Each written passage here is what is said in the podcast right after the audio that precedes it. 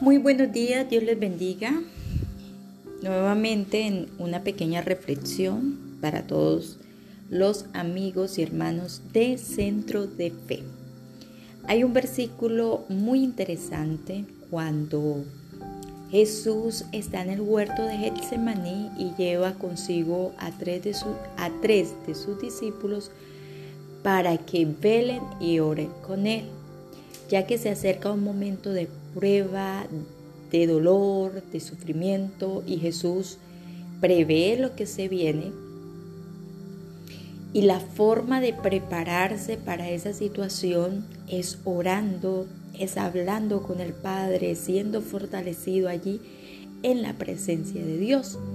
Y Él invita a sus discípulos a hacer lo mismo. Él les invita a orar y a velar.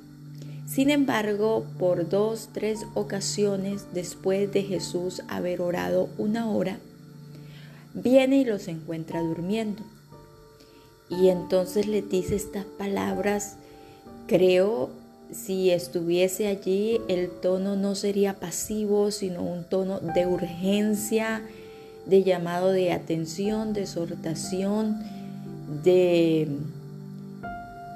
un llamado a a despertar un llamado a la acción y le dice, velad y orad para que no entres en tentación. Y además dice, porque el espíritu está dispuesto, pero la carne es débil. Hay una tremenda enseñanza en estas pocas palabras no sé en cuántas ocasiones usted se ha sentido débil, usted se ha sentido tentado, usted en lugar de preferir estar orando y velando, está durmiendo o simplemente está haciendo cosas que no tienen mucho sentido y no se prepara para la hora de la prueba o para la hora de la tentación. Así que cuando llegan quizás momentos de crisis, momentos de pruebas, nos encuentres de momento sin estar preparados, sin estar fortalecidos, sin eh, podernos eh, dejar guiar por el Espíritu Santo, aunque Él esté ahí, nuestro estado espiritual no está preparado para escuchar su voz, para dejarnos guiar. No sé si me hago entender. La oración es tan importante en la vida cristiana que hay muchos versículos, usted los puede buscar, donde la palabra nos anima, nos exhorta, nos manda a orar, orar sin cesar. Dedíquese a la oración, dice otro texto. Oren en el Espíritu con toda oración y súplica. No se preocupen por nada, oren por todo. Oren y hagan oraciones por todos los hombres, oren los unos a los otros y este orad y velad para que no entréis en tentación. De alguna manera la oración es un arma poderosa que el Señor nos ha dado y nos ha dicho, este es el medio que ustedes tienen para vencer, este es el medio que ustedes tienen para vivir la vida cristiana en victoria y para tener muchas victorias y vencer al enemigo. Este es el medio. ¿Y cuál es el medio? La oración, porque cuando tú oras, tú te conectas con el Padre, tú entras a la presencia de Dios. Cuando tú oras es una acción de fe, es una acción de confianza donde usted puede decirle, Señor, en medio de mi necesidad recurro a ti o me preparo antes de que llegue la necesidad pidiéndote tu guía y tu fortaleza. Es una acción donde tú declaras con tu palabra lo mucho que confías y crees en el Señor.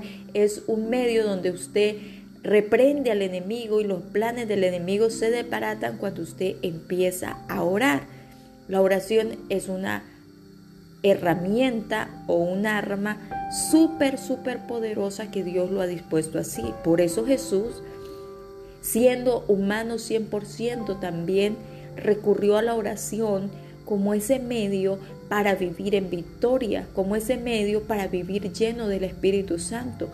Por algo Jesús madrugaba a orar y valía la pena para él orar Por eso Jesús, cuando el día era muy agitado, lo primero que no hacía es quiero descansar, quiero una cama, sino que en muchas ocasiones se apartaba para orar. Había una necesidad enorme en él de conectarse con el Padre Celestial en oración para vivir una vida santa, para vivir una vida guiada bajo el Espíritu Santo, para hacer la voluntad del Padre, para eh, que a través de él el Padre se glorificara en sus palabras, en sus hechos, en sus sanidades, en los milagros. Entonces Jesús eh, recurrió a la oración. Si Jesús hizo eso, ¿qué nos queda a nosotros? Si Jesús fue un hombre de oración, de ayuno, ¿qué nos queda a nosotros que somos simples mortales y que estamos batallando en nuestro propio cuerpo contra el pecado? Así que, mi amado hermano, el mes de enero y todo el año yo les invito a crecer en la oración. Les invito a disponerse y disciplinarse en la oración y que la oración más que sea una disciplina, sea un estilo de vida, sea algo necesario, vital en nosotros como creyentes, porque es la única manera de vencer el pecado, la única manera de vivir guiados bajo el Espíritu Santo, de ser usados por el Señor y de tener victorias en nuestra familia, de no caer en la tentación, de reprender el enemigo cuando nos quiera atacar, de no caer en las preocupaciones y las angustias. La única manera es descansar en el Señor con una oración sincera, con una oración... Eh, no como el hipócrita que oraba consigo mismo, sino que una oración guiada por el Espíritu Santo, donde derramamos nuestra alma delante de Él, donde confesamos las palabras, donde confiamos, donde creemos, donde lloramos ante su presencia si es necesario, donde batallamos primero las luchas que tenemos que librar en nuestra familia en la oración. La oración debe convertirse en nosotros como algo esencial en la vida del cristiano. Así que les animo a crecer en la oración, les animo a hablar con el Padre Celestial, les animo a practicar la oración y a dar testimonio de los milagros que el Señor hará a través de nosotros cuando oramos. Dios les bendiga.